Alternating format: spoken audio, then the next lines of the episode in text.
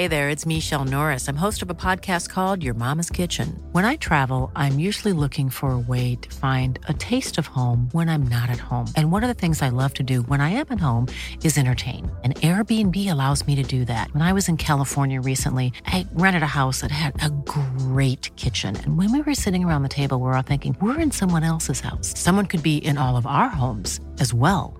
If you have a home, but you're not always at home, you have an Airbnb. Your home might be worth more than you think. Find out how much at airbnb.com/slash host.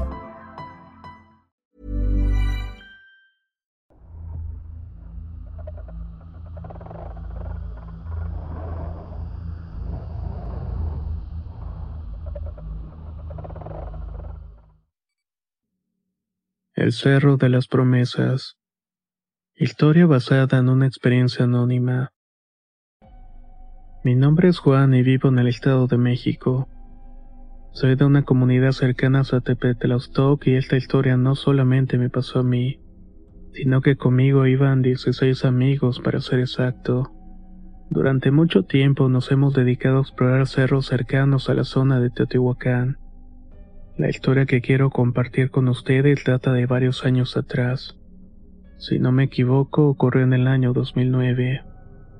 En esa ocasión organizamos la exploración de una cueva que está en el Cerro de las Promesas, ubicado entre San Lucas Chautla y Tetepitlán. Para tener una experiencia más placentera, nos pusimos de acuerdo para llevar agua, comestibles y lámparas para ver dentro de la cueva. De hecho, en esa ocasión nos acompañaron tres amigas de las que también les gusta el tema de la exploración. Así que nos quedaríamos de ver a las 7 de la mañana en el pueblo de Tepetitlán con la persona que iba a guiarnos hasta la cueva. Recuerdo que esa mañana hacía mucho frío. Mis compañeros y yo íbamos haciendo bromas como las tres muchachas que nos acompañaban. Fue una subida cansada porque el camino fue un poco inclinado.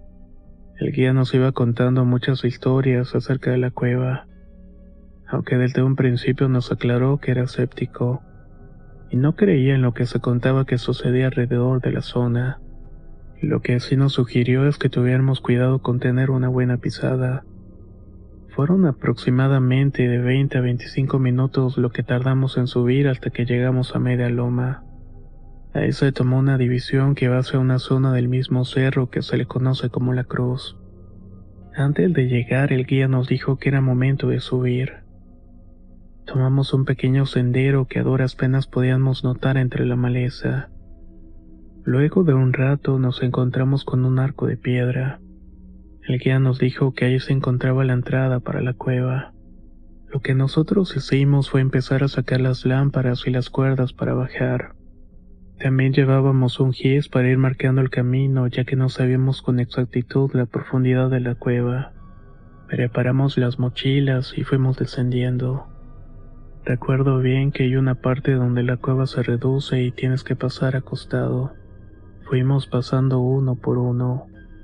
Su olor era como humedad parecido al que se desprende de un pozo de agua. Algo que cabe resaltar es que de la cueva también salía una clase de mosca que hasta el momento no he podido ver en ninguna otra parte. Luego de pasar unos metros acostado para entrar al interior de la cueva, se va extendiendo y puedes irte levantando nuevamente. Adentro encontramos algo parecido a una mesa de piedra. Según nos explicó el guía, la mesa pertenecía a una civilización antigua y la utilizaban para hacer sacrificios. Aparte de eso, no encontramos nada fuera del ordinario, ni dagas, ni ídolos. Era obvio que ese lugar había sido explorado anteriormente. El guía nos indicó que podíamos seguir descendiendo todavía más profundo. Y entre más avanzábamos hacía más fuerte el olor a humedad y también a sucio, como excremento de murciélago. Otra cosa que me llamó la atención es que también comenzamos a encontrar cosas, como maderos y cosas parecidas para iniciar fuego. No tenía ningún sentido que estuvieran ahí porque era un espacio cerrado y cada vez se nos iba haciendo más complicado para respirar porque se terminaba el aire. El fondo de la cueva estaba infestado de murciélagos. Eso nos puso a pensar si era buena idea seguir y decidimos que lo mejor era volver. Lo hicimos lo más pronto posible, ya que el guano es peligroso porque causa enfermedades. Al salir bajamos poco y nos encontramos con una roca gigante la cual estaba al lado de la cueva. Nos sentamos ahí para beber agua y relajarnos un poco. Seguíamos platicando cuando sentimos que la roca vibró. Estoy seguro de que todos lo sentimos, pero nadie le dio importancia. Como habíamos salido corriendo de la cueva, supongo que la mayoría imaginó que la vibración era parte de estar agitados. Sin embargo, en ese momento volvió a vibrar. El guía se paró de la piedra y nos dijo muy sorprendido, miren para allá, es increíble. Cuando todos volteamos nos dimos cuenta que la roca estaba llena de cuarzos que brillaban con mucha intensidad por los rayos del sol de la mañana. Si las vibraciones y los cuarzos no eran suficiente, pasó algo más extraño, y es que de la cueva empezó a emerger un sonido chirriante. Esto nos llamó mucho la atención y fuimos a asomarnos. Entonces pudimos ver que en el interior brillaba una luz que era de color verde. Entre los rayos empezó a salir una especie de penacho y luego una persona que viene agachada. Sin darnos cuenta ya había salido por completo. Y sé que va a sonar increíble, pero era una azteca que medía aproximadamente un metro ochenta. De la cintura sacó una daga hecha de obsidiana con la intención de atacarnos. Al ver su gesto de amenaza salimos corriendo bajando el cerro. Corrimos un par de metros hasta que nos detuvimos para tomar aire. Todo esto era muy extraño y nos quedamos viendo uno con los otros para preguntarnos si había sido cierto. Además sentí vergüenza de que éramos tantos hombres y ninguno se armó de valor para encarar a la azteca. Hablando entre unos y otros nos armamos de valor para regresar hasta la entrada e interrogarlo. ¿Cuál fue nuestra sorpresa al percatarnos de que ya no había ningún azteca? Tampoco estaba la roca gigante con los cuarzos. En todos los años que llevo haciendo exploración jamás me había tocado algo así. Por fortuna pudimos regresar todos a nuestras casas, pero de todo aquel grupo que nos juntamos para andar de fiscones dejamos de hacer esta actividad. No fue por casualidad, sino por miedo y por la impresión de experimentar algo parecido. Pero poco a poco se nos fue quitando la costumbre. Al día de hoy me pregunto qué fue lo que sucedió, qué vimos o por qué pasó esto. Mi idea es que en la cueva hay una especie de portal dimensional. Si alguno de ustedes tiene una respuesta diferente, déjenlo en los comentarios. Yo sé que esta historia no es de terror paranormal, pero sin duda alguna tiene algo muy raro dentro de ella. Yo les aseguro que es 100% verdadero porque lo pude vivir en carne propia.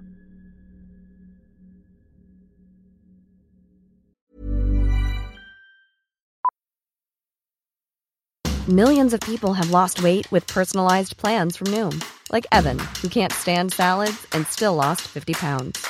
Salads generally for most people are the easy button, right? For me, that wasn't an option. I never really was a salad guy. That's just not who I am. But Noom worked for me. Get your personalized plan today at noom.com. Real noom user compensated to provide their story. In four weeks, the typical noom user can expect to lose one to two pounds per week. Individual results may vary. If you're looking for plump lips that last, you need to know about Juvederm lip fillers. With Juvederm Volbella XC and Juvederm Ultra XC, your lip look, whether it's subtle or bold, can last up to one full year with optimal treatment and no additional maintenance. Find a licensed specialist and see if it's right for you at juvederm.com today. That's J U V E D E R M.com. Add fullness to lips in adults over 21 with Juvederm Volbella XC or Juvederm Ultra XC. Do not use if you have severe allergies or a history of severe allergic reactions, or if you're you're allergic to lidocaine or the proteins used in Juvederm. Tell your doctor if you have a history of scarring or taking medicines that decrease the body's immune response or that can prolong bleeding. Common side effects include injection site redness, swelling, pain, tenderness, firmness, lumps, bumps, bruising, discoloration, or itching. As with all fillers, there's a rare risk of unintentional injection into a blood vessel, which can cause vision abnormalities, blindness, stroke, temporary scabs, or scarring. For full important safety information, visit juvederm.com. La primavera está aquí, así que es el mejor momento para sacar lo viejo de la rutina y vivir nuevas experiencias, entre ellas nuestros estrenos de terror y hasta una nueva manera de obtener dinero con tus compras gracias a iBota. iBota es una app que puedes descargar totalmente gratis y que te da la mayor cantidad de dinero en efectivo en cientos de artículos y marcas. No solo las botanas que disfrutas mientras nos escuchas. Olvídate de otras apps que son igual que brujos charlatanes y solamente te dan puntos fantasmas. Con iBota simplemente agrega tus ofertas a la aplicación y obtén dinero real que podrás transferir a tu cuenta bancaria, PayPal o tarjeta de regalo. No lo dudes y únete a una comunidad con 50 millones de usuarios que ya disponen de los beneficios de más de 2.700 marcas y tiendas, como Lowe's, Macy's, Sephora y Best Buy. Y para que termines de convencerte, en este momento iBot está ofreciendo a nuestro público 5 dólares solo por probar iBot usando el código ROR cuando te registras. Solo tienes que ir al App Store o Google Play Store y descargar la aplicación iBot gratis para comenzar a ganar dinero en efectivo y usar el código ROR. Esto es iBota en Google Play o App Store y usa el código ROR.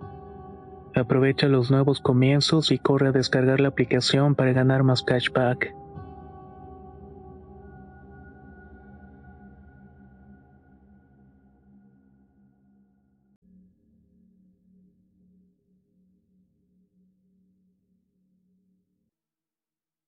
Ven, Juan. Historia basada en la experiencia de José de Jesús. De la siguiente historia recuerdo poco, aunque más bien parecía que nada. Y es que sucedió cuando tenía cinco años. En ese entonces vivíamos en una casa de campo que mis padres habían comprado. Ellos siempre han sido pegados a la naturaleza. Se imaginaron que este entorno era ideal para criar a su primer hijo, el tercer yo. Al ser foráneos no tenían muchos amigos y los pocos que habían logrado hacer ya tenían hijos adolescentes. Se podría decir que estaba solo y sin ningún compañero de aventuras.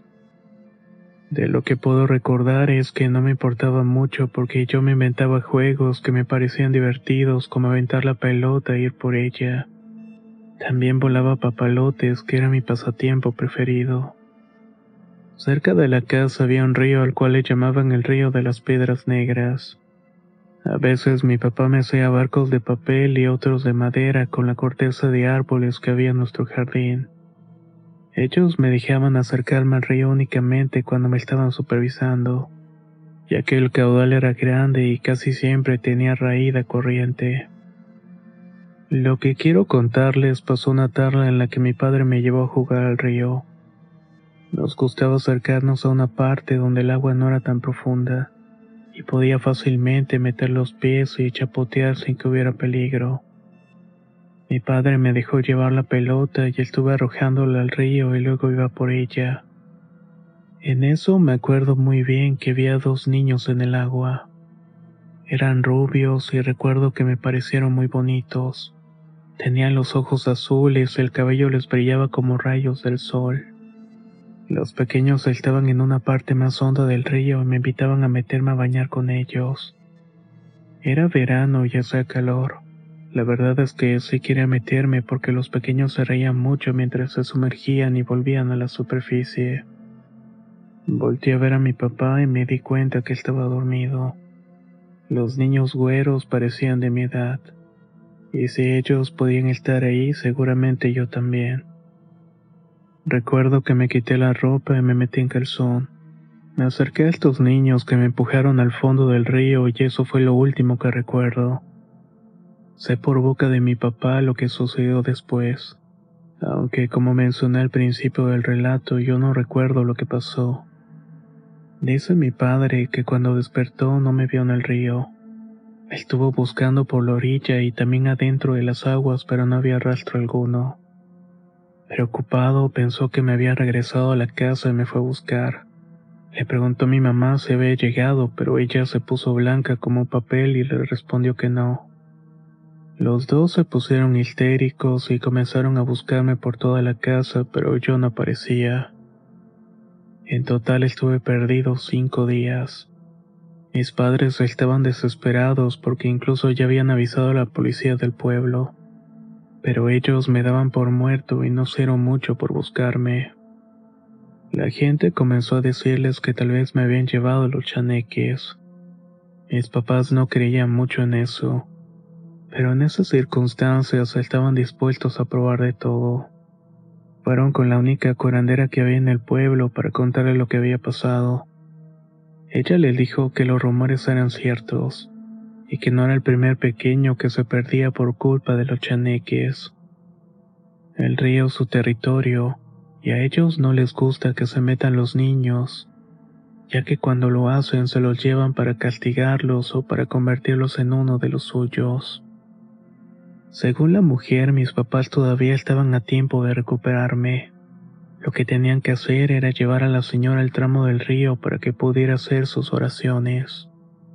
La curandera agarró algunos objetos como velas y otros tambores redondos hechos con la piel de toro y también unas latas. Cuando tuvo lo necesario, se fue a la parte del río donde me vieron por última vez.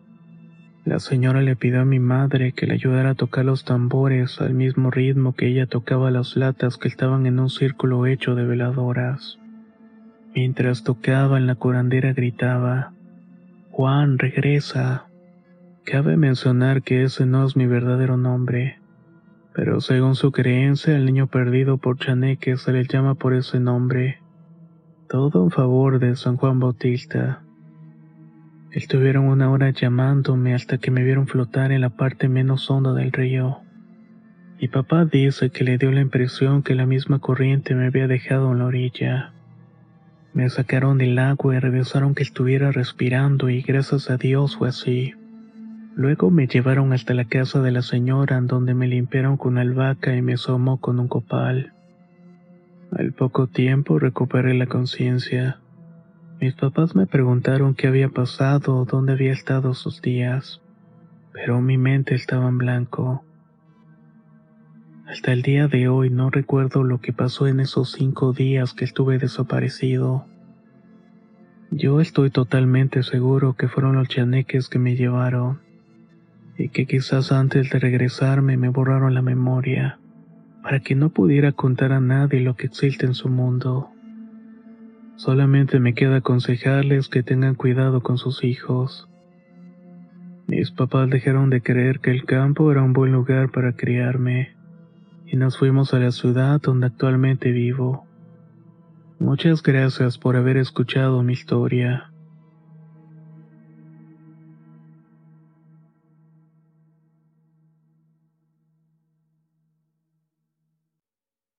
Levantamiento de sombra. Historia basada en la experiencia de Susana Hernández. Me llamo Susana y soy del Estado de México. Vivo en una colonia de las más inseguras del estado, pero por haber nacido en la zona de alguna manera tengo inmunidad. Muchos lugares funcionan así. Si no te metes con ellos, ellos tampoco se meten contigo, y cada quien sigue con su vida. En mi familia somos cinco. Tengo un hermano menor y una hermana más grande que yo por cuatro años y mil dos padres. Mi hermano decidió casarse muy joven porque se enamoró aunque su vida no ha sido sencilla. Ha tenido que hacerle frente a muchos pleitos e infidelidades por parte de los dos. Yo estoy estudiando la preparatoria y mi hermana gracias a su carrera ya que siempre fue una mujer muy aplicada Pudo recibirse de enfermera y enseguida se metió a trabajar en una clínica que está a seis cuadras de la casa. Por eso iba y venía a pie. Aunque a mis padres no les gustaba esa idea porque había ocasiones en las que salía muy tarde. Como mencioné anteriormente, en la colonia había muchas pandillas y maleantes esperando ver una cara desconocida para asaltarlo, pero también incluso para secuestrar según sea la finta del desafortunado. ¿Qué podemos hacer? Así es la vida. De hecho, a mí me tocó ver varias veces cómo asaltaban a los transeúntes, pero no podías hacer nada porque siempre te podías meter en problemas. Lo que quiero contarles sucedió una noche cualquiera. Todos en la casa estábamos viendo la televisión cuando tocaron la puerta. No eran unos golpes normales, estaban pegando con los puños y patadas. Me fijé en el reloj y eran las 10 y mi papá se asustó y nos dijo a mi mamá y a mí que nos metiéramos a nuestro cuarto, que nos encerráramos con las puertas con seguro. Una vez que estuvimos dentro, mi papá se asomó por una ventana. Yo estaba viendo por la cerradura de mi cuarto que era una casa vieja de esas chapas grandes. Desde ahí pude observar cómo el cuerpo de mi papá se crispó y corrió a la puerta. Eran cinco hombres que llevaban a mi hermana Lucero cargada. En cuanto la vi, salí corriendo de la habitación para ver qué era lo que había pasado. Le fui a tocar a mi mamá para que también saliera mientras mi papá interrogaba a los muchachos. Ellos comenzaron a decirnos que habían encontrado a mi hermana tirada a medio de la calle. Estos chavos forman parte de la pandilla más respetada de la zona. Ninguna de las demás pandillas de los alrededores se atreven a retarlos ni nada por el estilo. Por eso no querían que lo hubieran atacado. Además, mi hermana tenía su bolsa con cartera, celular y todo intacto. Sin embargo, Lucero no abría los ojos y respiraba con dificultad. Mi papá sugirió que la lleváramos inmediatamente a la clínica donde ella trabajaba, pero mi madre le pidió que esperara. Ella estuvo agarrándole los pies y las manos a mi hermana y se dio cuenta que estaban muy fríos. No, no, dijo ella. Esta no es de las cosas que se curan con doctores. Mejor vaya por don Ramiro, pero a la de ya porque Lucero tiene mal de susto. Mi papá salió de la casa junto con los cinco muchachos. Ellos ofrecieron acompañarlo y también para cuidarlo mientras iban por don Ramiro. El señor era un reconocido chamán que vivía en la colonia. Y digo era porque hace unos tres años falleció. Estuvo muy bien que los muchachos que encontraron a mi hermana hayan ido, porque don Ramiro hizo varias preguntas antes de acompañarlos a la casa. ¿En qué posición la encontraron? si tenía los ojos abiertos o cerrados, y también si tenía las manos y los pies fríos. Mi papá fue el que le dijo que sí porque mi mamá había hecho sus comentarios. Entonces el señor le dijo que lo que tenía que hacer era un levantamiento de sombra. A la casa llegaron cargando algunas mazorcas de maíz morado, una botella de jerez, huevos, que según dijo don Ramiro estaban fecundados con gallina negra. También llevó albahaca y muchas rosas rojas. En todo ese tiempo mi hermana seguía sin reaccionar. Don Ramiro le tocó las manos y los pies y confirmó que lo que tenía mi hermana era un susto muy grande. Don Ramiro desgranó las mazorcas y se metió varios granos a la boca. Luego le dio un trago al jerez y lo mantuvo en la boca. En el pecho de mi hermana hizo una cruz con la albahaca y los pétalos de rosa. Luego hizo algo que me pareció extraño, pero mis padres me dijeron que lo dejara actuar. Todavía con los granos y el jerez, el señor comenzó a besar las manos, los pies y la frente de mi hermana. Más que besarlos, yo diría que era como si los estuviera succionando. Cuando terminó, escupió líquido en la cubeta que le acercamos. Me sorprendió mucho ver que lo que escupió parecía lodo y tenía un olor asqueroso a fango. Luego agarró uno de los huevos fecundados y se lo pasó a mi hermana por todo el cuerpo. Cuando terminó lo quebró en un vaso con agua para examinar lo que había parecido. Lo estuvo viendo un rato y su respuesta fue que se le había manifestado un espíritu muy antiguo, uno que vive en esa zona antes de que fuera una ciudad. Según don Ramiro era un espíritu de la naturaleza o como dicen algunos, un elemental. En cuanto el señor terminó la limpia, mi hermana despertó. Estaba muy alterada por lo que había vivido. Mi mamá le sirvió un té de tila y esperamos a que se calmara para que nos contara la historia. Mi hermana Lucero nos dijo que cuando iba caminando de la clínica hacia la casa escuchó que algo muy grande se estaba arrastrando. Miró hacia un lado y luego al otro, pero la calle estaba vacía. La única que iba caminando por ahí era ella. Imaginó que estaba muy cansada por el día tan pesado y siguió con su rumbo. En eso se dio cuenta de que algunos cuantos metros estaba un enorme sapo parado frente a ella. Dijo que el animal medía más de dos metros y era de un color terroso. El sapo la estaba mirando fijamente y abrió la boca como si fuera a tragársela. Mi hermana se asustó tanto que perdió el conocimiento. Lo único que recuerda es que después de esa horrible visión ya estaba en la casa rodeada de todos nosotros. Una vez que escuchó la historia, el chamán nos dijo que era muy poco común que se manifestaran estos espíritus, que tal vez mi hermana tenía alguna misión relacionada directamente con la naturaleza pero hasta el momento no sabemos de qué se trate realmente. Las cosas que ocupó el brujo no podía tener contacto con ningún ser viviente, ya sea persona o animal, ya que corrían el riesgo de muerte porque el susto se les pasaría a ellos pero multiplicado. Lo que nos indicó hacer fue enterrarlas cuidando de que nadie se acercara a su espacio. Esta es la historia más fuerte que hemos vivido como familia relacionada a lo paranormal. Nunca he escuchado que a otras personas se les aparezca su espíritu, pero si alguien sabe algo sobre este tema, realmente me gustaría leerlo en los comentarios.